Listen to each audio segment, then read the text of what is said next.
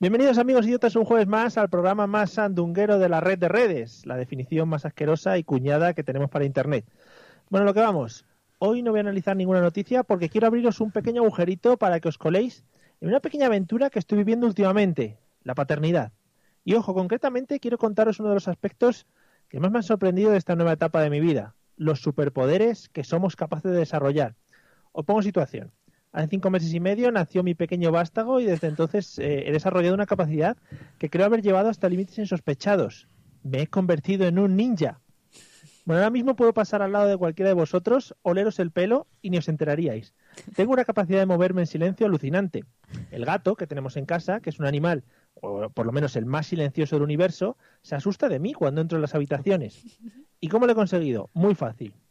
Desde que nació el niño, eh, mis tareas laborales se alargan, ¿no? Más de lo previsto, y las noches las suelo pasar pegado al ordenador. Bien, mi mujer y el susodicho bebé, del que venimos hablando durante estos minutos, se acuestan antes para disfrutar de un reparador sueño, por lo que tengo que entrar a altas horas de la madrugada a hurtadillas en la habitación. Bien, el objetivo todas las noches es el mismo. El niño no debe enterarse de mi entrada.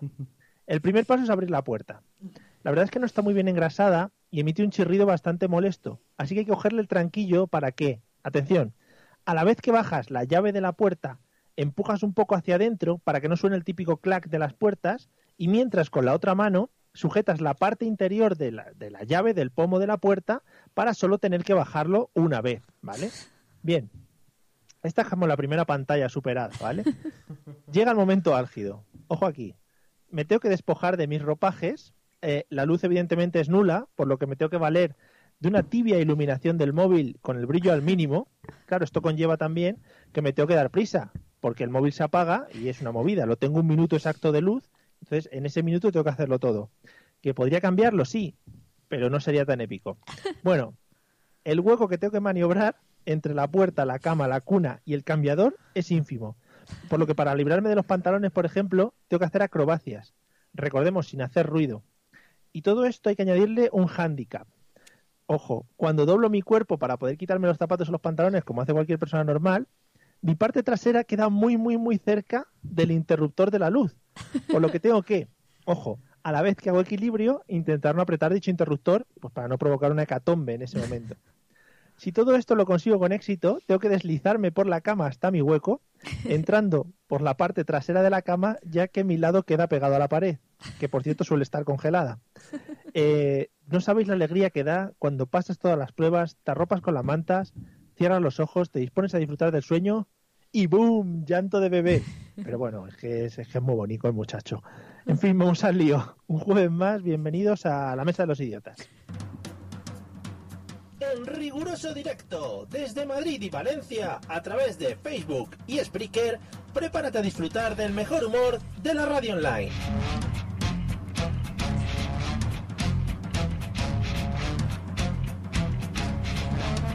Bienvenido a la Mesa de los Idiotas.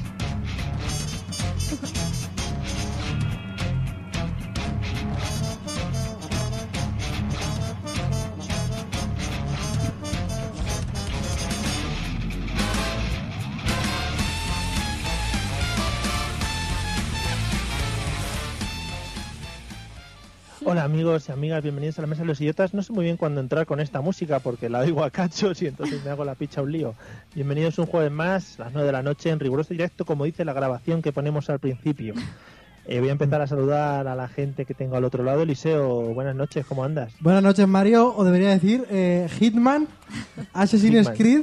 Sí, sí, Assassin's Creed. Me Pero al final Assassin's- me acabo imaginando como que eres Mr. Bean, Mario. Sí, eh, no sé si, yo creo que esto lo hemos comentado. Eh, ¿Habéis visto el sketch de Mr. Bean en la playa? No. No. Bueno, pues ya tenéis tarea para luego. Eh, Celia, buenas noches, ¿qué tal? Buenas noches, me ha encantado. ¿eh? Yo cambiaría lo de las noticias porque nos cuentes tus peripecias cada día. Sí, estoy escribiendo un libro ya, estoy ya editándolo. Está Madre guay. mía. Eh, bueno, vamos a saludar a la gente que nos está saludando a través del chat. Eh, Nuria, Maite, Fechnando, ¿qué tal? Eh, es una cosa que nunca tengo muy clara, cómo pronunciar su nombre, porque me gusta mucho De momento Fechnando. está mal porque estoy viendo ahí que distorsiona cada vez que estés fechinando, ¿sabes? ¿Mm? ¿Distorsiona? Bueno, Sí. también es una cosa que se llevan de gratis, ¿no? Sí. Pagarlo. Bueno, vamos al lío. Bienvenidos un día más. Eh, hoy además traemos, creo que sorpresas, porque no lo tengo excesivamente claro. Eh, sí, una cosa que hay que decir siempre al principio, oye, si podéis compartirnos con vuestros amigos, es solo darle a un botón en Facebook y eso es muy bonito para nosotros y lloraremos las penas. Porque Eh, imagínate que alguien de repente lo comparte un amigo, lo ve y, y, hostia, les gusta. Y imagínate que es un ojeador de onda cero. Claro, sí, sí, ese es nuestro objetivo al final. Que nos Claro. vea un ojeador de onda cero. ¿Quién sabe dónde puede estar nuestro triunfo? Como el fútbol manager, ¿eh? Ahí El camino al estrellato. lanzando ojeadores. Que nos vea un ojeador de onda cero puede ser dos cosas, o una buena, que sea, oye, venga, venidos para acá, o una mala, que digan, oye, denuncia estos, eh, este audio que se ha denunciado a Facebook Pagar por copyright. paquetes. Hombre, no, Sí. no. Bueno, Puede ser nuestro camino al estrellato, Mario. Vale, hay que confiar en ello. Eso o que nos toque lotería. Las dos cosas son muy posibles. Dejar esta El- plataforma, esta gente basura que nos sigue Ay, y empezar ya Joder, A lo grande. lo que nos merecemos. Qué y no esta gentuza. Claro. volver, eh, volver a la FM. Fíjate que nos ha pasado eh, al contrario de Bustamante, ¿no? El salto del andamio a la fama, nosotros de la FM al Internet, que es lo peor. No, hombre, no, es, son las nuevas tecnologías, lo que se lleva ahora. Ah, vale, lo que lo peta. Porque, Por cierto, un día tenemos que hablar. Eh, ¿Conocéis el mundo de Musicali, la aplicación? Un poco Muy sí. poquito, ¿eh? Sí, es lo que Madre utilizan mía. niñas pequeñas para hacerse las divas, ¿no? En, en canciones. Eso es para volverse loco. No, pero eh, me ha sorprendido que hay una capacidad de edición. O sea, hay auténticos Spielbergs haciendo eh, ediciones de vídeos de puta madre, pero sobre canciones de reggaetón de mierda. Pero Mario, Ay. ¿por qué lo has descubierto tú? O sea, ¿qué has hecho? ¿No se supone porque- que tienes tan poco tiempo como dices? Ah. No, pero el otro día me, me la bajé y dije, ¿esto qué es? Y nada más que me salía eso, gente bailando. Sí, sí, Bueno, eso va. Mm, Ponme los métodos de contacto, Eliseo, y vamos al lío. Si quieres ponerte en contacto con nosotros, puedes hacerlo a través de los métodos habituales, enviando un correo electrónico a la mesa de los idiotas a través de Twitter, contactando con el usuario arroba mesa idiotas o buscando nuestra página en Facebook, la mesa de los idiotas. Mail, Twitter o Facebook. Háblanos y te convertiremos al idiotismo.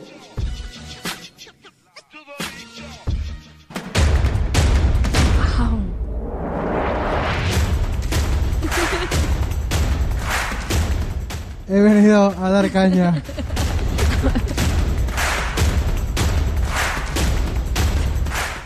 ¿A que está muy guay para eso sin copyright?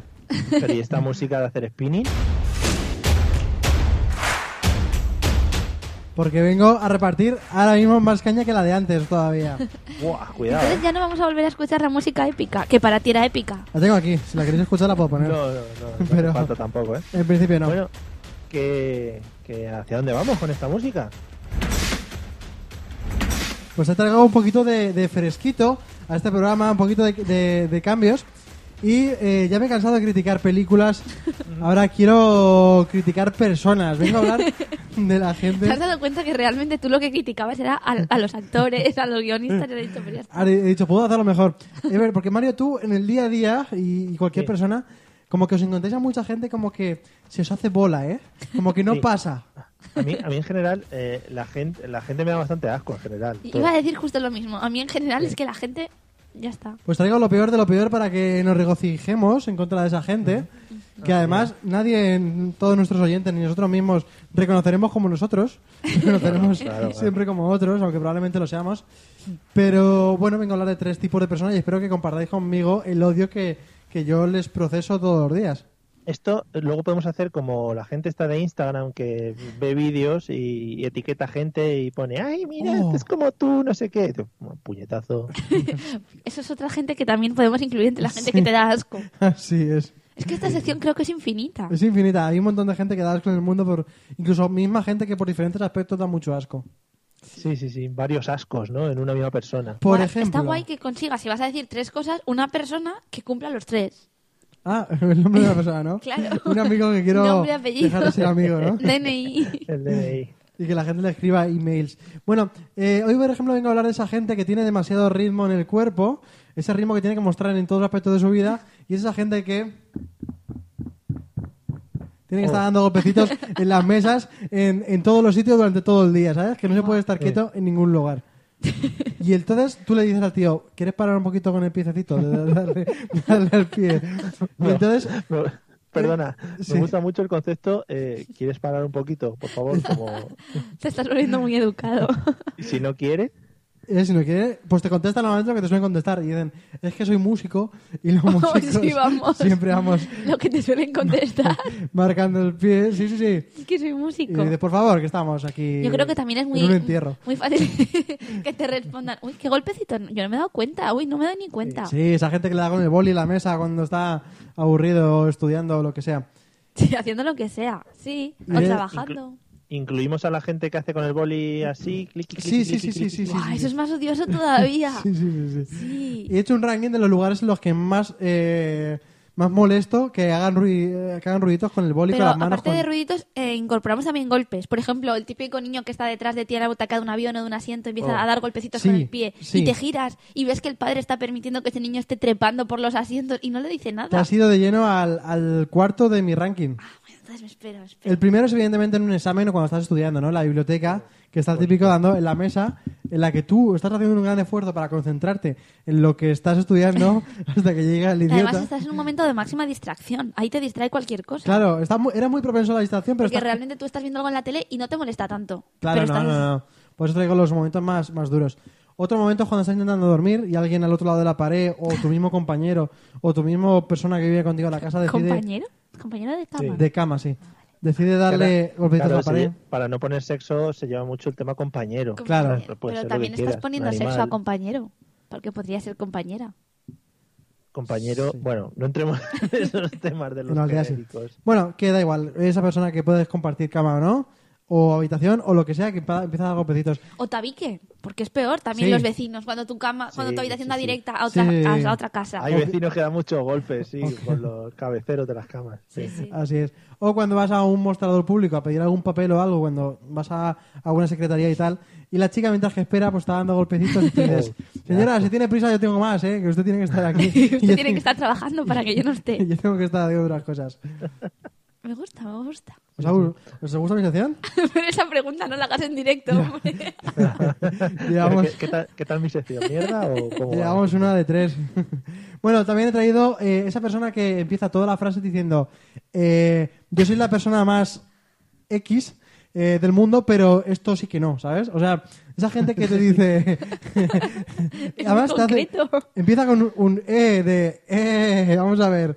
Que yo soy la persona más tal del mundo, pero a mí esto sí que no. Ah, es como si yo soy el más tolerante del mundo, pero... Claro, yo soy más tolerante, yo soy el más... el- Pero si yo tengo amigos racistas, o sea, amigos racistas, yo tengo amigos Sí, negros, amigos. pero... Yo soy el menos homófobo del Si mundo. yo tengo amigos gays, pero zasca. Claro, ahí, ahí, ahí. Pero se puede, se puede llevar eso a lo negativo, en plan, eh, yo no sé- lo que decía Celia un poco, yo no soy racista, pero... Claro, claro, sí, es que normalmente viene, viene a ser así. Yo soy la persona más tolerante con todo el mundo del mundo.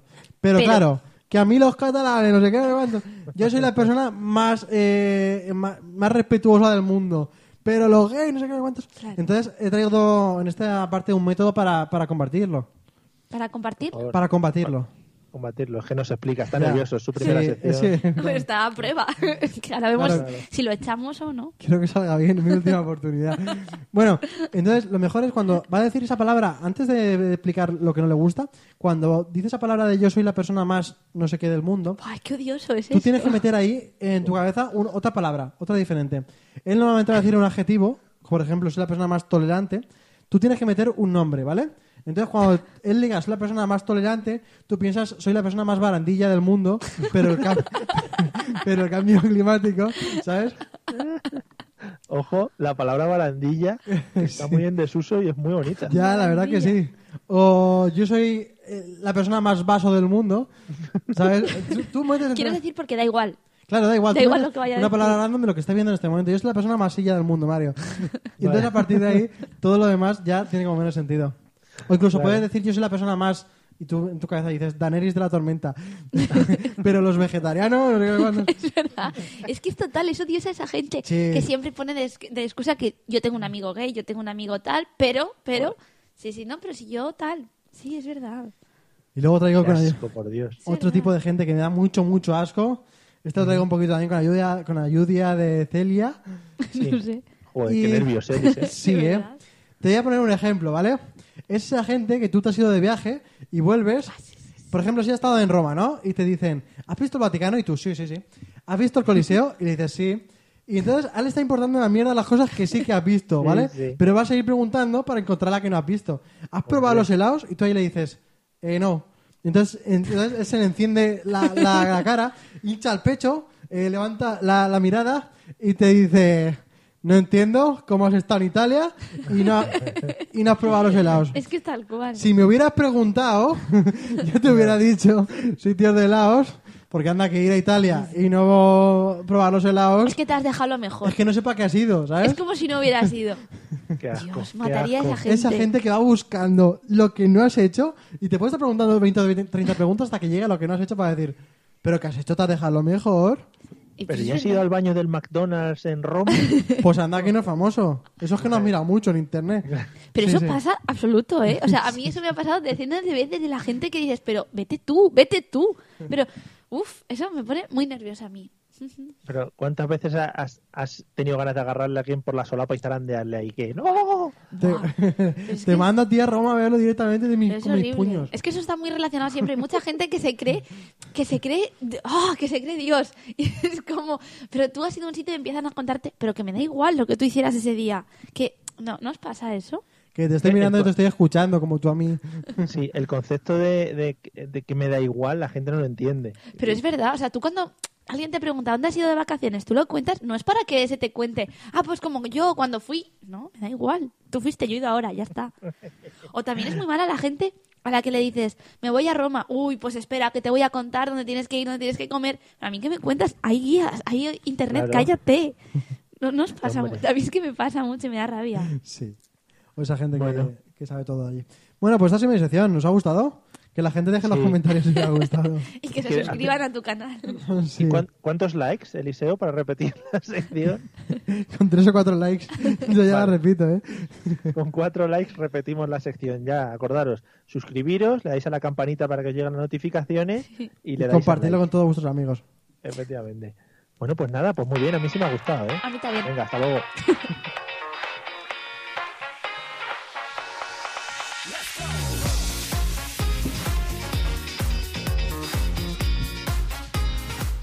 Ya sabes, Mario, que él controla cuando alguien tiene que hablar o callar. es Qué fácil. vergüenza, ya ves. Yo que le iba a dar ahí un poquito de cosa buena para su body. Qué ¿Qué conector puede haber mejor que esta canción, eh? Lo mejor de tu Sí, sección es que nunca se te van a acabar las ideas, porque gente odiosa te vas a encontrar durante la semana muchas.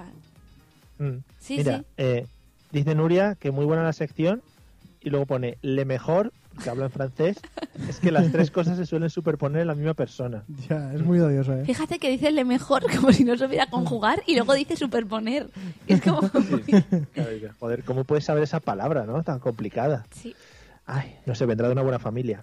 Bueno, vamos a ver qué nos traes hoy. Bueno, vamos a hablar, hoy vamos a acabar ya con los récord Guinness. Ya tengo calentito en el horno para la semana que viene otra cosa ya diferente que también... Ah, o sea que esta es la trilogía de los Record Guinness. Sí, sí, porque es ¿Pero que me pareció... llevamos? Es que hubo tanto contenido que dije, ¿cómo voy a quedarme con uno y voy a desperdiciar toda esta información? Entonces, Claro, con toda la mierda de información, ¿cómo voy a dejar esto aparte? Sí, Claro, porque no sabía qué elegir. Entonces, ya veréis cómo vais a decir, ¿cómo te ibas a dejar esto sin comentar? Entonces, había Venga. que hacerlo. Cuéntanos. Ya, Los que sean verdad, claro. bueno, claro, pero incluso el que sea Porque mentira, Hay, uno que no. pero incluso el que sea mentira, ¿cómo yo iba a dejar de poner esa mentira? Eliseo, perdón un segundito, dice Fesenando que la película, cuando la comenta, que si que- hablar luego vosotros y si quieres le haces una llamada a él en persona y le cuentas Ah, la claro, sí, sí.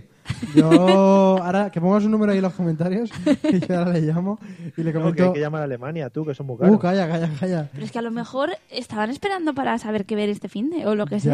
Ya, a ver si la ha liado, ¿eh? A ver si tiene que hacer dos secciones ahora. Bueno, luego se queda aquí solo hablando, no os preocupéis. Puedes hacer luego un tutorial o algo así sobre las ¿Pero os ha gustado esta? Venga, continúa. Bueno, vamos allá. La primera, la primera de las ideas, si no me quedo sin voz antes de hablar, ya tiene un título especial que se llama Sí, es que es verdad. Sí, es es que es verdad, verdad. Esto es verdad. Luego ya veremos el matiz. Pero lo que sí que es verdad es que hay una enfermedad que se llama polidactilia, ¿vale? Esto Sí. es verdad. Y polidactilia significa las personas que tienen más de cinco dedos. Vale, Entonces, venga. es una enfermedad que ocurre. Entonces, ¿qué pasa? Esto, algunas personas tienen quizá más de un dedo en la mano, tal, quizá una cosa más rara en el pie. pero hay una persona que ha hecho pues de la enfermedad virtud y ha decidido que ya que lo tenía, pues iba a ir al libro Guinness de los récords. Se trata de un pakistaní, y aquí es donde puede ser verdad o puede ser mentira, un carpintero pakistaní de 43 años que se ha coronado en el año 2015 en el libro Guinness de los récords por ser, atención, el hombre con más dedos en el mundo. Así es, tiene un total de 28 dedos, 7 en cada mano y 7 en cada pie. Sí, hombre.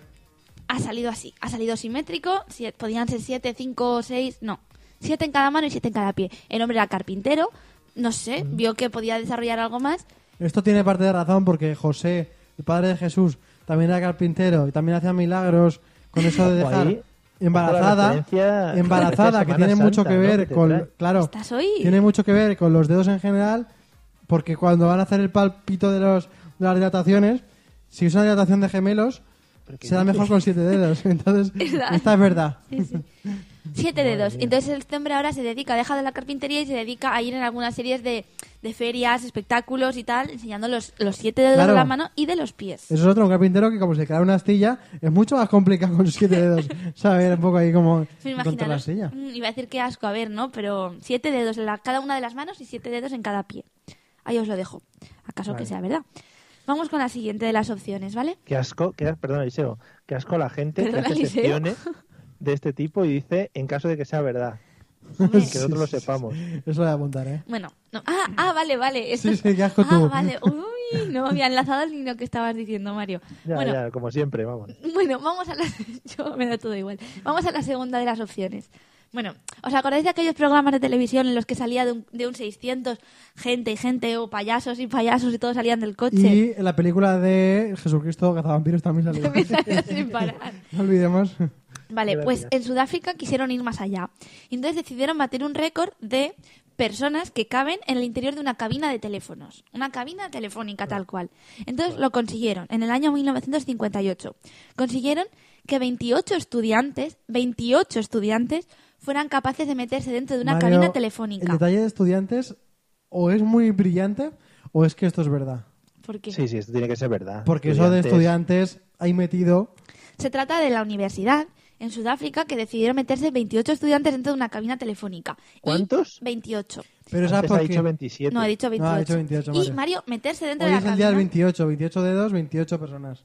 Mm. Meterse dentro de la cabina y cerrar la puerta. Y estar las 28 personas. Aquí suena muy fácil de decir. También es verdad, Mario, que eso es África y que aquí en España cuando hace mucho calor la gente se mete mucho para la sombra de una, de un- de una estación de Sí, hombre. autobuses o lo que Pero- sea. Pero tú métete ahí en una cabina, 28 personas. Pero yo creo que no estáis pensando lo que estamos hablando. En una cabina telefónica de dos por dos, prácticamente 28 personas. Algunas de ellas apoyadas únicamente de una mano o de un pie, haciendo equilibrismos para poder caber y cerrar la puerta.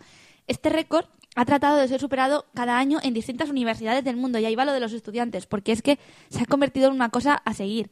Pero aún así, desde 1958 no se ha conseguido superar las 28 personas en la cabina. Pero 28 vivas. Vivas, vivas. Sí, sí. De hecho, y esto también podéis comprobarlo en caso de que sea verdad, como digo siempre, hay récords y gente probando para tratar de conseguirlo. Mira lo que dice Fernando, 28 personas en una cabina y luego tú no cabes en tu propia cama. Efectivamente, mi propio cuarto. Estoy ya a punto de, de ser desahuciado. Sí, pues en todo caso todavía está no se con ha el tema conseguido de superar. los estudiantes, a mí yo le doy validez, ¿eh? ¿Le das validez? Sí. ¿Quién ¿Que lo sabe? suyo- ¿En qué universidad era? ¿Has dicho? No lo sabemos en Sudáfrica. No, no sabemos. Ya. Es que si te lo digo ya... No sé, no sé, sí que hay cabinas para superarlo, porque, por ejemplo, en Londres sería un sitio donde mucha gente podría tratar de intentar superarlo, porque las cabinas allí son parte del paisaje. Pero ahí están protegidas como los animales, ¿no? Pero imagínate 28 personas dentro de una cabina, a lo mejor es que allí están más delgados y caben mejor. Bueno, sí, puede ser.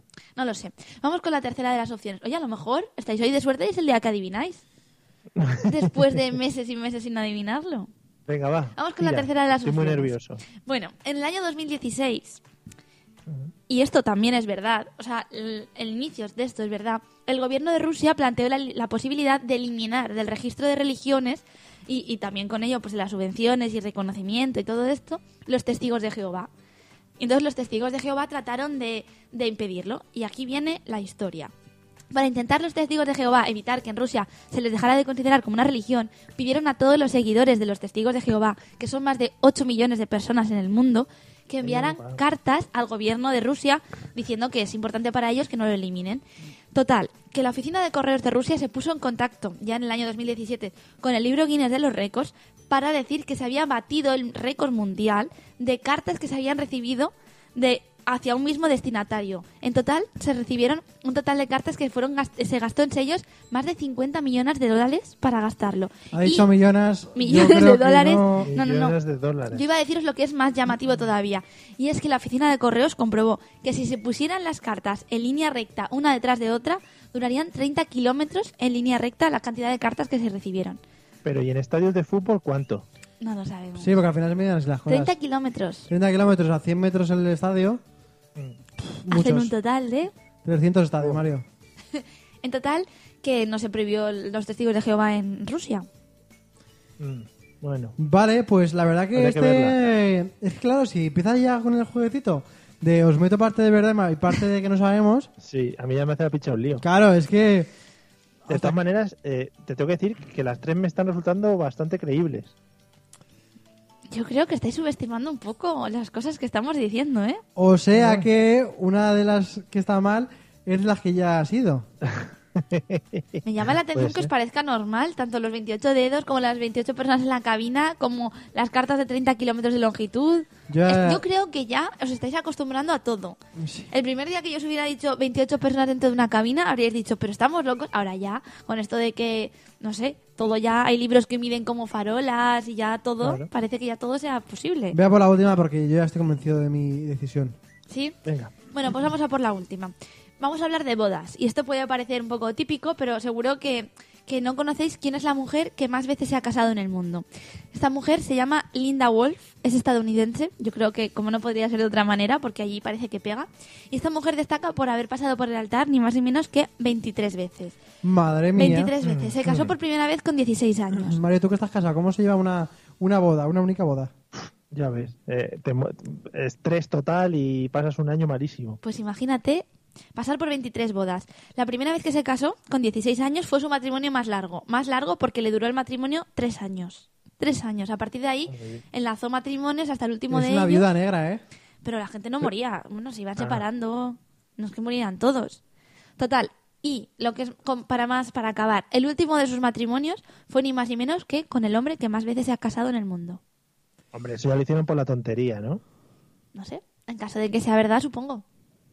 Y ya los invitados ya no iban. De la, la tercera decían, va, ya no voy a esa boda, que ya no me interesa. 23 veces de matrimonio. Es que la gente cuando se, cuando se lo monta bien en la boda se gana dinero y de Y la mujer dijo, esto es mi trabajo. dijo, a esto me dedico yo. Joder, es que estoy dudando mucho, ¿eh? Si queréis que la recordemos, los muchos dedos, los dedos de la mano, la cabina telefónica, los testigos de Jehová y el número de bodas. Mario, Es que- quiero que hagas una- un, recor- un recordamiento. Muy bien. Y es que la última que se inventó ella fue la de el vestido de novia de 30 kilómetros. No, no, no fue la última, ¿eh? La última fue la del libro.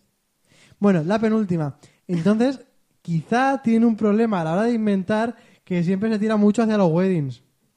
Es verdad, es verdad. Podría Pero ser. Es que, es que uf, igual es el, el... Por ejemplo, lo de Rusia. Es que me, me parece todo muy loco, ¿no? Como una mezcla muy rara. Testigos de Jehová, Rusia, correos. No sé. Además, no sé. No sé, ¿eh? ¿Qué? ¿Tenéis Bueno, dudas? no sé. Ten- ¿Os tengo que contestar alguna pregunta? Mira, yo voy a decir la de los dedos. Los 28 dedos. El carpintero que- que va, el carpintero pakistaní que va por las ferias enseñando sus manos y sus pies. Yo iba a decir Ese. esa, pero... Mientras que Eliseo se decide, voy a, voy a entregar una cosa. Muy bien. ¿Entregar una cosa? ¿Has visto lo que le importa a tu Claro, decisión, no? Es normal que entregue cosas porque tiene un montón de Es paquetes. que Mario vive en la oficina de correo. claro. Por eso suena raro lo de correos. No, pero realmente, claro, tiene que ser un departamento de esto de intercambio de paquetes de Amazon, ¿sabes? que tienen que vivir en un zulo. Yo lo tengo dicho y he dicho más de una vez que si está secuestrado, que aproveche el programa y escriba con pasta de dientes o algo, que eso Zipizape lo hacían. Escriban las cajas SOS y nosotros entenderemos que tienen que salir. Claro. Porque es que no sé, míralo. Míralo, es que realmente, es que claro, la gente que nos Realmente la escucha... imagen es más bonita así que con Mario. La gente que nos escucha no se está enterando de esto porque solamente la que nos ve. Pues que pero nos vea. realmente Mario se acaba de ir y tiene un montonazo de cajas de fondo que pare- Estoy, pero estoy. de verdad que os, os invito a meteros a Facebook para ver cómo la habitación en la que está Mario es un intercambiador de, de cajas de Amazon. Pero Mario, hemos dicho que si estás secuestrado, que escribas en las cajas SOS, aunque sea con pasta de dientes, para que sepamos que quiera salvarte. Lo fliparíais porque las cajas son, por ejemplo, de... eh, una es de porcelana, la otra es del el, el granero, el granero integral. Es- esa que pone ahí rojo, es el granero integral. Muy bien. Pero Mario, ¿por qué coleccionáis cajas? Esto es un poco como síndrome de Diógenes o... Tiene pinta, No, ¿eh? te- mira, tengo una de croquetas aquí. Y en la de croquetas te marca cuántas bolsas de pollo, cuántas de bacalao y cuántas de jamón hay. Pero ¿por qué compres cajas llenas de bolsas de croquetas? Bueno, Están, eh, están guardando pasado, para una guerra, pasado Bueno. para una guerra en caso de emergencia. Me la juego a África y los 28 en, un- en una cabina. Vale, pues nada, Venga. luego acabamos y os cuento un poquito por qué y quién ha acertado, si es que alguien ha acertado. Vale, dale chicha. Hola, Coldo, bienvenido.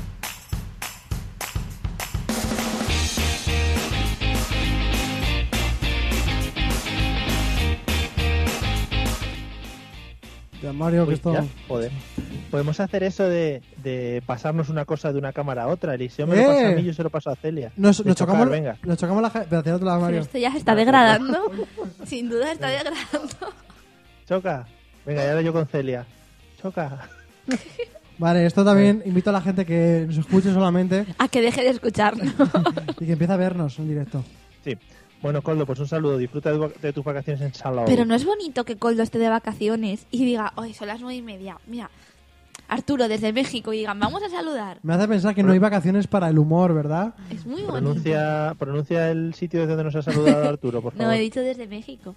Desde que, la, Tlaquepaque, Pero tú Tlaquepaque. piensas que Arturo tiene que pensar qué hora es allí, que serán las tres y media de la tarde o algo así, y decir, ahora están en directo, voy a saludar.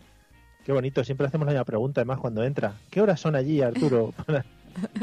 es una tontería. Bueno, vamos con las preguntas de hoy, que por votación popular, el otro día, de vez en cuando, mi equipo de redacción me manda a través de un canal oculto que tenemos eh, algunos temas. Por lo Cifrado tanto, de punto a punto. Oye, has dicho cifrado y punto a creía que ibas a decir cifuentes y digo, aquí también no, por favor. Cifuentes. Ya no puedo dejar de escucharlo.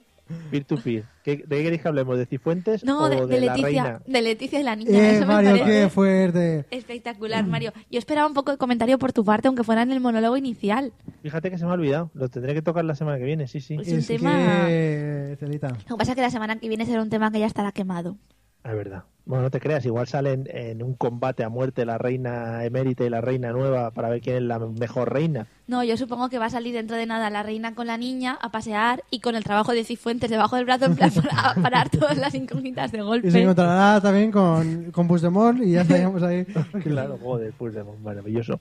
Bueno, pues vamos a hablar del tema de la comida, pero hoy lo vamos a orientar un poquito más a, a Hmm. temas de reparticiones, peleas, robos. Eh, bueno, tengo una serie de preguntas aquí Hambruna, ¿no? muy relacionadas con la comida. Guerra civil, posguerra, Otro inicio. cartillas de racionamiento. Sí, sí, ¿cuántos daban por comer en la guerra civil? Bueno, Eliseo, vamos a empezar contigo. Normalmente en casa, cuando juntáis la familia, ¿quién Sí. se encarga de repartir la comida? Vale, hay una norma muy sencilla que es la equitatividad en la que observamos Equidad también, ¿no? Mejor. también observamos detalladamente lo que es el, el- el producto, lo que tenemos delante de nuestros ojos. Lo- agradecemos directamente a mi madre porque suele ser la proveedora. el, el fantástico suministro de esos Perdona, perdona, porque me he imaginado a tu madre llegando con una gorra de pan rico, en plan, la proveedora. Hola, buenas tardes, aquí les traigo la comida. Pues eso, que mi madre una proveedora deliciosa de, de alimentos Delicioso. y entonces lo que hacemos es re- eh, coger instrumentos. Está quedando muy raro. Hay ocasiones en las que es muy sencillo, ¿no? Que son croquetas. Pues son unidades muy sencillas, ¿no? Pero cuando tenemos una repartición que tiene que ser discreta, en, en ese caso... Oh, joder, macho, ¿cómo Sí. es que técnicas? ¿Has visto? Matemático. Lo mismo estoy ahora mismo 10 segundos con palabras súper técnicas que luego estoy sin que me salga ninguna palabra. Que luego dice, bueno, pues la cosa esa La cosa que esa- y se enchufa en la otra cosa. Claro. Pues utilizamos cosas para medir, para que el, la- el reparto sea súper justo. Y lo peor es que ¿cómo todo el mundo nos acabamos comiendo lo que tenemos. Pero ¿cómo, qué, qué usáis para medir? Eh, ya sean mil- los mililitros, las unidades, o lo que haga falta. No, no, ¿Te, pero- suele pasar, ¿Te suele pasar que en este tipo de repartos eh, mm, parece como si nadie hubiera comido en su vida? O sea, no solamente no haya comido, sino que hay muy poco. O sea, en cierto modo, ya nos hemos acostumbrado, ¿eh? pero si yo fuera de fuera a mi propia casa, diría, eh, estamos en un búnker. A mí me pasó. Sí, estamos en, en Yo un, dije, pero esta gente no come nunca. estamos en un Solamente búnker. come porque he venido yo. Un búnker en el que no hay nada, solamente tenemos esto para repartir, que será lo único que comeréis en muchos días. Ríase, todo el programa está de supervivientes que hacen de lo que pasa en mi casa. Y, y entonces, pues eso, somos, además, pero somos todos muy... Venga, chicos, que hoy toca comer. que es lo contrario de generosos. Egoísta. Eso. Egoístas. Pues lo que hacemos es eso, o sea, cada uno tiramos un poquito para ver quién puede llegar a comer un poco O más. sea, sois lo típico que si se parte en trozos siempre quieres coger el que ha quedado un poco más grande, que es cuestión Claro, de milímetros, porque claro, o, no- o nada, pero Aunque no tengas hambre, ¿no? No, no, no, claro, pero es que, o sea, no sé cómo funciona, pero en mi casa luego nunca sobra de nada. Nadie dice repartimos a partes iguales y sobran algún plato. No, o sea, todos en realidad estamos mirando el resto de gente a ver si ya ha acabado o si se lo va a comer todo para Es ser el genial. primero en aparecer. Maravilloso. Pero al final es como un juego. sí, los juegos comida. del hambre. claro. Celia, en tu caso, Es que ¿quién en mi la caso, comida? en mi caso es todo lo contrario. En este caso sí que es todo lo contrario. Sí que partimos de la misma base. A mí me encanta la equidad, esta que dice él, que realmente, bueno, no es equidad, pero es la justicia de partir todo igual. Eso siempre. En su casa, ella, si sacas uno- unos fiambres, lo que sea, y parece que va a quedar uno y son cinco personas, ella no se queda contenta si no lo divide en cinco personas, Sí. intentando que cada persona tenga la misma cantidad Pero, de todo. pero esto llevado al extremo, yo soy consciente y siempre hay que partirlo. ¿Y qué pasa? Que en mi casa hay un problema, el que suele hacer las reparticiones suele ser mi padre y tiene un problema con lo que vienen siendo los números en general. Entonces, sí, no sé, con las varas de medir, no sé, no sé exactamente. Entonces, ponte que hay una tortilla y hay que partirla entre cuatro, que dices, pues a priori parece fácil, ¿no? O sea, Bueno, pues él ya se encargará de hacer el más difícil todavía y que le salgan cinco, siempre. O de repente hay que partirla en dos, pues le saldrán tres. No se sabe, nadie lo entiende. Sea lo que sea. Entonces, claro, mi obsesión es partir el trozo que sobra otra vez. Si, por ejemplo, lo he dicho, hay que partirlo en cuatro y se salen cinco trozos, pues ese quinto trozo hay que partirlo en cuatro otra vez para distribuir la parte correspondiente. Pero, ¿qué pasa si al partirlo en cuatro te vuelves a equivocar y lo vuelves a partir en cinco? Pues que vuelve a quedar una última parte y esa parte hay que volverla a partir en cuatro. Pero y aunque no tengas hambre, ¿te tienes que comer las partes que te tocan? Hombre, claro. Sí, sí, ¿O porque... te la guardas debajo de la cama para luego? Es que si no te la comes... Haces como Itana con los, con los ángeles. Es que si Muy no te la comes habrá que partirla otra vez. No, no, no. Sí, comemos lo que nos ha tocado, pero sí que te digo que la mili- es importante eso, el milímetro y el partir bien. Pues eso en mi casa es muy diferente, porque por ejemplo allí tenemos una tortilla y somos seis, por ejemplo. Claro, partir en seis es muy complicado. Sí, lo, más fácil, para mi padre. lo fácil es una mitad o cuartos o octavos, ¿no? Porque es lo más sencillo para que se parta de forma equitativa. Pues en mi casa somos de partir, de buscar la partición más fácil que se pase por arriba y siempre dejar sobra que luego se volverá a partir. ¿Sabes? Sí. Oh, no, nos la, claro, no nos la jugamos a intentar si somos A que salga en siete. No, No. intentamos 8, hacemos el 8 fácil y luego ese último uno entre 7. Bueno, pero al final es parecido, lo volvéis a partir en siete. Pero como no sabrás partir en siete, lo volverás a partir en ocho. Pero hay gente que ese 1, partirlo entre 7, le da tanta pereza el trocito de patata que le va a tocar de la Se lo tortilla entero, ¿no? que renuncia a él y entonces ganamos los demás. El último lo sortean, hacen ahí un concurso. Claro, pero Un esto es juego, así. concurso. Pero luego también pasa lo de. Hay casas, y en esto también creo que somos opuestos, que él dice que tira por el egoísmo, en plan de que todos van a coger el trozo más grande y al que queda a cogerlo. En mi casa es al contrario, es como, no, no, cómetelo tú, no, no, cómetelo tú, que es justo lo contrario de lo que ocurre en su casa. Entonces, pasáis Nosotros- una hora ahí diciendo, no, por favor, tú, Nosotros- de tú mejor. Sí. Tenemos parte de eso. entonces es muy bonito que comamos los dos juntos, Tenemos porque claro. parte de, no, no, quieres, quieres, quieres, pero es falso todo. O sea, realmente los adentros estamos diciendo, no quieres. Eliseo, una pregunta relacionada con Sí. esto. ¿Existe algún alimento por el que se lucha más que por otros? Porque, por ejemplo, en mi casa eh, yo he visto peleas por las patatas fritas, por ejemplo. Pero peleas que han llegado a las manos. Es que mi madre, yo creo que lo fomentaba trayendo las patatas fritas en, en lo que es un bol o en una... eh, ¿Cómo se llaman? Ensaladera o en Sí, un bol, sitio bol es una buena palabra, Mario, para eso. Vale, bol. No, uno, una, bueno, una cosa. Una Entonces fuente. así. La madre le llaman fuente. fuentes. Claro. Gracias, Eliseo, fuente, una fuente. Las madres se Una llaman fuente. fuentes. O sea, yo he visto gente, como decía antes, haciendo el ninja, acercándose a la mesa y pinchando patatas antes de empezar la comida, por si acaso luego no le llegaban las Incluso que él quemándose la boca, que ¿no? justas. Pero eso es verdad, porque si tú las coges antes de la partición, esa parte no cuenta. No la pierdes.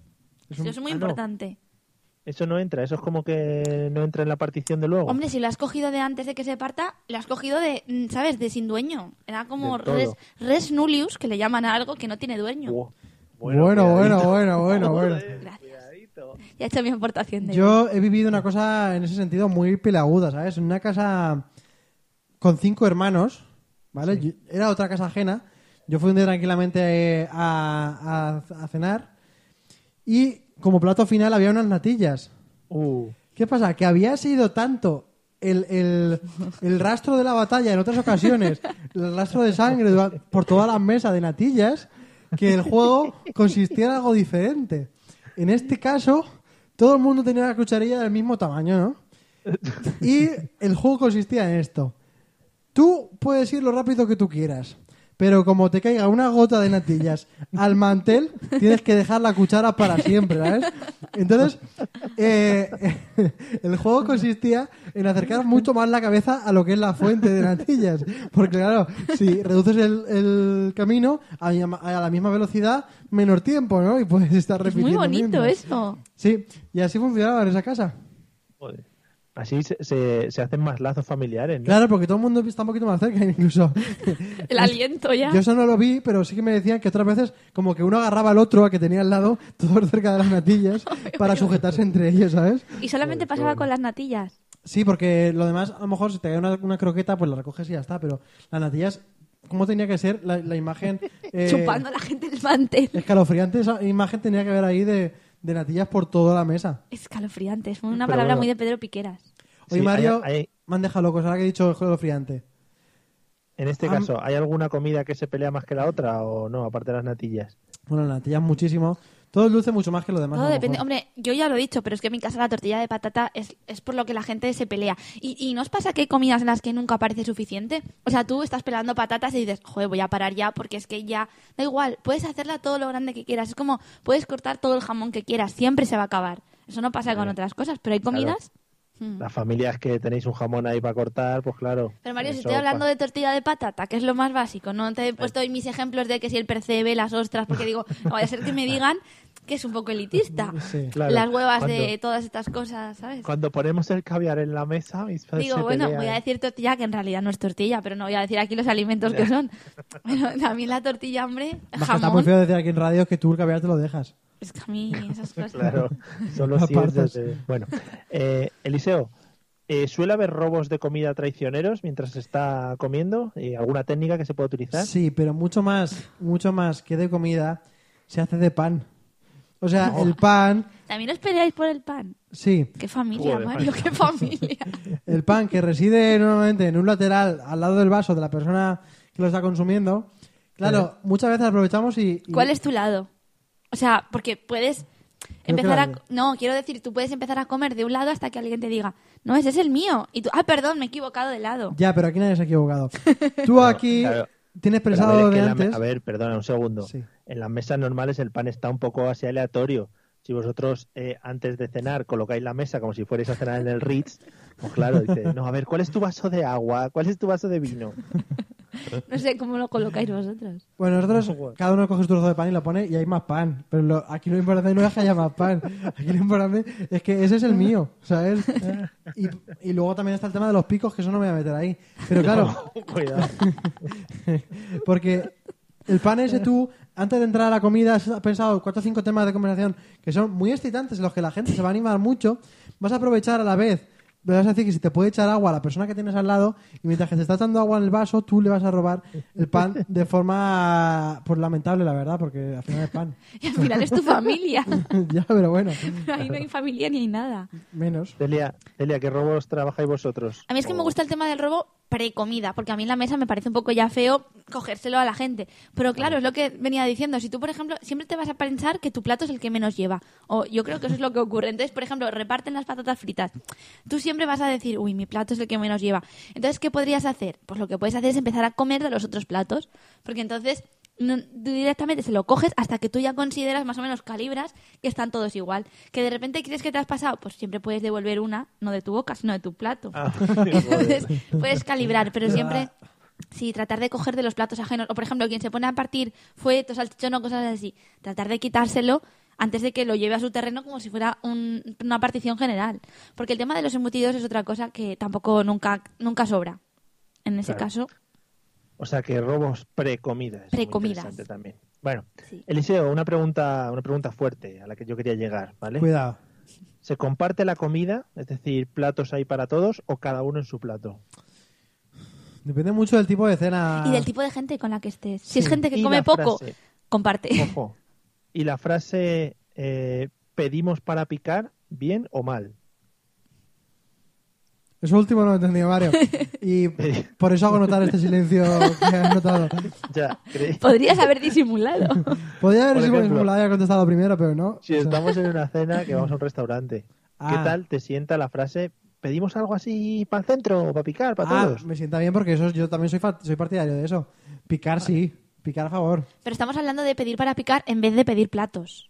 Sí, sí, sí. Ah, bueno, no sí. en plan dos comidas. Eso todo el mundo. ¿Quién va a decir que no? No, bien, o sea, bien, porque a veces picar está guay, así pruebas un poquito de todo. Pero a lo que voy de antes, eh, depende mucho de la comida, sobre todo las de verano las veo muy de compartir y las de invierno mucho más de echarse cada uno en su plato, ¿no? Porque hablas de cocidos y cosas así, alubias, no, pero- potajes. no, en general, no sé, me, me nace así. Y, Sí. y es verdad. Cosas de, cosas de gente de interior, de la otra, mancha. sí, otra historia que voy a contar Joder, aquí. macho, qué faltona está hoy. No, Ya es ves, verdad. ¿eh? Un poquito con todos. Aquí Es que repartiendo. hoy, no sé si te estás dando cuenta, Mario, pero le está saliendo su vena más castiza, ¿sabes? O sea, es como, hoy ya no es... castiza no, Sí, manchega. manchega, bueno, Si ves que me viene acento, pues... de interior. ¿No te das cuenta que ya hasta la mirada que pones diferente? Sí, Ya. sí, tío, le, está, le está saliendo una cara de Miguelito de la Roda que no puedo con ella. Es que ya se está llevando a su infancia esto. Bueno, Igual tengo una caja por aquí detrás de Miguelito, seguramente. Seguramente. A lo mejor le queda alguno, Mario, ataca. Bueno, que ha, ha sucedido una noche vieja en la que una persona que no solía venir a mi casa vino a mi casa a cenar. Y esa persona está acostumbradísima en su casa a que todo se echa cada uno en su plato. Lo que, o sea, la, la- la persona que reparte, reparte cada uno en el plato y no hay nada al centro. Entonces vino a cenar, resulta que era todo al centro, todo, todo, todo. Y eh, que total que me acabó la cena y dice que estoy a punto de potar porque yo no estoy acostumbrado a ir picando por donde yo quiera y he comido una animalada de cosas. Falta de autocontrol. A esa misma persona, también lo tengo que contar, eh, vino, una, o sea, vino una noche vieja, Fue la misma, ¿no? sí. Fue una noche que el hombre salió para no volver. Y eh, claro, mi madre, pues siempre ella muy graciosa, ¿no? Y dijo a este muchacho que acaba de venir ahora, a ver qué broma le hacemos para esta Muy noche. bien. Y entonces yo dije, digo, vamos a decirle que bendiga la mesa, que no la hacemos Oh. nunca. Y tal. Total, que llegamos ahí y mi madre dice, bueno, que bendecimos la mesa. Y esto es serio. y, y dice, bueno, y como noche vieja, vamos a ponernos todos de pie, ¿no? Total, que nos ponemos todos de pie. Y le dice, venga, tú bendícela que ya que estás aquí, unas palabras, ¿no? El invitado. Y claro, él se quedó blanco. Yo aguanté bastante bien, pero luego me empecé a descojonar que no podía más. Y entonces ya todo el mundo se dio cuenta de que era una broma. Cuando ya había empezado a articular, estoy muy contento de estar aquí. y en ese momento yo Es que por más que lo cuentes más me voy a reír. no pude parar y salió. Y esa persona que conocemos, que tenemos en común, Mario. Ya, ya, te iba a preguntar que si conocía a esa persona. Sí. Y qué guay, qué bien. Ahora me hace mucha más ilusión. Claro. Pero es muy bonito porque ahora ya tú sabes que si alguna vez te invita a su casa tienes que estar muy precavido porque algo va a pasar. claro. Mm. Celia, Celia también tuvo sorpresa cuando llegó por primera vez a mi casa. Sí, es muy bonito. También lo, lo tengo Cuéntalo, que si contar. quieres, sí. Nada, no, tampoco tiene más importancia. Yo ya iba muy prevenida, dije, guau, si a este le hicieron bendecir la mesa, ¿qué me pueden hacer? O sea, es que no sabía si iba a acabar en el hospital o qué iba a pasar. Guay, qué Pero no, nada, simplemente llegué y estaba toda la familia, hablamos de seis personas a lo mejor, tumbados uno encima del otro en horizontal en el sofá, cuando yo entré por la puerta, en plan, nerviosa a conocer a la gente. Pero es una buena forma de, no sé, de, De romper el hielo. Sí. Eh. Bueno, eh, ¿de qué estábamos hablando, Eliseo? De picar, compartir Sí. y esas cosas. Ah, ¿Tú qué opinas, Celia? ¿Cómo va el tema de compartir? A mí me gusta compartir, pero no me gusta que la cena sea de compartir cuando la gente es un poco así como, a ver, joder, parece que no tacaña, pero no, yo creo que con dos platos ya va bien, y a lo mejor somos siete personas. Y tú dices, a ver, si vamos a jugar a compartir, pues compartamos. Si el jugar a compartir es para, para pedir dos platos y ya está, Que compartir el hambre ya lo estamos haciendo. como, vamos a centrarnos, sí. Pero me gusta compartir porque yo que no soy muy de saber decidir, es la mejor opción para probar todas las cosas. Y luego también la buena opción de decir, ¿quieres postre? No, vale, pues compartimos. Es la buena forma de poder pedírtelo sin que tú quedes mal, sin parecer que tú eres el único que quieres comer, pero sabes que te lo vas a comer entero. Eso es lo peor, ¿eh? Compartir. Bueno, la última. Eh, Eliseo, además te la lancé yo el otro día en el grupo ese de producción que hay. Eh, cómo se lleva el tema de ir a comprar con hambre, porque aquí es un tema que trabajamos mucho e intentamos no hacerlo. Pues yo muy bien, Mario, porque voy con unas ideas preconcebidas y resulta que si voy así con un poquito de hambre, pues más o menos compro todo lo que no tengo que comprar. porque O sea, cosas que sueles caer cuando vas así a comprar. Dices, uy, una, estas patatas fritas a chopijo que dices, uy, que las hacen ahora con no sé qué, voy a probarlas, ¿no? O unos boquerones, una cosa que también me llevo yo mucho cuando voy con hambre y tal. ¿Qué más cosas me llevo cuando voy con hambre? El típico salchichón, que yo no compro nunca, pero si voy con hambre sí que digo, uy, esto me lo llevo. Es que con hambre es muy peligroso. También sabéis que las estanterías de los, de los supermercados están súper colocadas para que tú sepas lo que tienes que coger. Siempre dicen que en la parte de abajo están los productos de primera necesidad, que tienes que agacharte sí o sí, que a los ojos, a la altura de los ojos, están las cosas, los caprichos y luego más a mano las ofertas, porque sabes que entonces tú cuando vas es súper fácil que te encuentres con bolsas de patatas fritas, con fuet, con cosas así que no tenías previsto comprar. Entonces, pues Qué ir con hambre. Galletitas saladas. Alguna vez me ha pasado también, de esto que coges y dices, oye, pues me llevo que esto, ahora me voy a comer tres o cuatro y ya está. No. pero de de esas de, de esas de bote de plástico, Sí, ¿no? sí, sí, sí. Oh. Ah, pero eso es lo mejor. Eso yo también creo que se está perdiendo, como la palabra barandilla. Y yo creo que las galletitas antes en todas las casas estaban, o la versión evolucionada que eran los pececitos, Oh, los Oh. peces, que es lo mismo, pero que era como más jugoso. Pero es que hay muchas cosas, porque por ejemplo, eh, una cosa que nos han colado toda la vida son los cereales. Los cereales son todos lo mismo, pero los han ido cambiando las formas. Claro. Sí, pero es que están todos buenos, Mario. Pero- No, el un- los únicos que cambian son esos que son de los Simpsons, que son como de galletita. Es verdad. Y los Choco Flakes. Los no quiero decir ninguna marca. Ninguna marca. Ojito, cuidado, Eliseo, tranquilo, que te está poniendo nervioso. Pero tu Está- sección ha gustado. va, Me ha gustado va a llegar-. ¿Te está entrando el hambre? Eh, sí, la verdad que sí. ¿Está ya prevenido el de Justit, por si acaso? No, en ese caso, Mario, algo sonito. Pero en cualquier caso, habéis hablado de, de comprar con hambre y no habéis tocado el tema que también me parece un tema importante, que es lo de comer en el supermercado y dejar la bolsa Oh. abierta. Oh, es que esto ya lo hemos hablado, lo sí, hemos hablado, ¿no? ya, pero bueno, está bien No, no, pues recordarlo. sí. El Sí tema que- de que si vas a comer con, a comprar con hambre, una opción es picar y comprar cosas que no deberías y otra opción es abrir bolsas, comer y dejarlas abiertas. No Eso está nada. muy feo, ¿no? Eso es feísimo, Mario, ¿eh? Eso es feísimo. Bueno, si te pillan siempre puedes decir, no, si voy a ir a la caja a pagarla. Pero bueno, sería, o sea, no tienes un Pero euro Mario, para ¿cómo crees que se hace la fortuna? Yo te lo digo siempre. Vale, vale, vale. que- Es verdad, es verdad. Bueno, pues nada, eh, supongo que seguiremos hablando de estos temas porque temas polémicos y de peleas y eso nos gustan mucho. Vamos a dilucidar la, el récord Guinness en el que nos has mentido. Exacto. Bueno, vamos a resolver. A ver, ¿me recordáis lo que habéis elegido? ¿Tú habías elegido, Mario, los dedos? Yo me voy a la dedos. cabina, La pero cabina. elegí a los dedos, pero por ganarle a Mario. Hago. Bueno, pues en cualquier caso, el tema de los dedos es verdad. El señor de los 28 ¡Bam! dedos lo podéis buscar en, En internet la cara. porque da hasta luego, ¿eh? tal asco. Gracias, Mario, por favor, buscar en internet a un señor con 28 dedos. Es muy, muy raro el hombre, pero bueno. El tema de las cabinas, Me- perdón, me voy a organizar mis cajas, ¿eh? el tema de las cabinas resulta que también es verdad. ¡Oh! Otra vez más no habéis vuelto a acertar. Y os recomiendo de verdad que busquéis también la foto. Esto se intenta repetir todos los años en universidades de Nueva York, de Londres, y no he conseguido superarlo, ¿eh? Es Madre increíble cómo pueden caber esas personas ahí. O sea, tú dirías, ¿puede caber ahí? Cabe.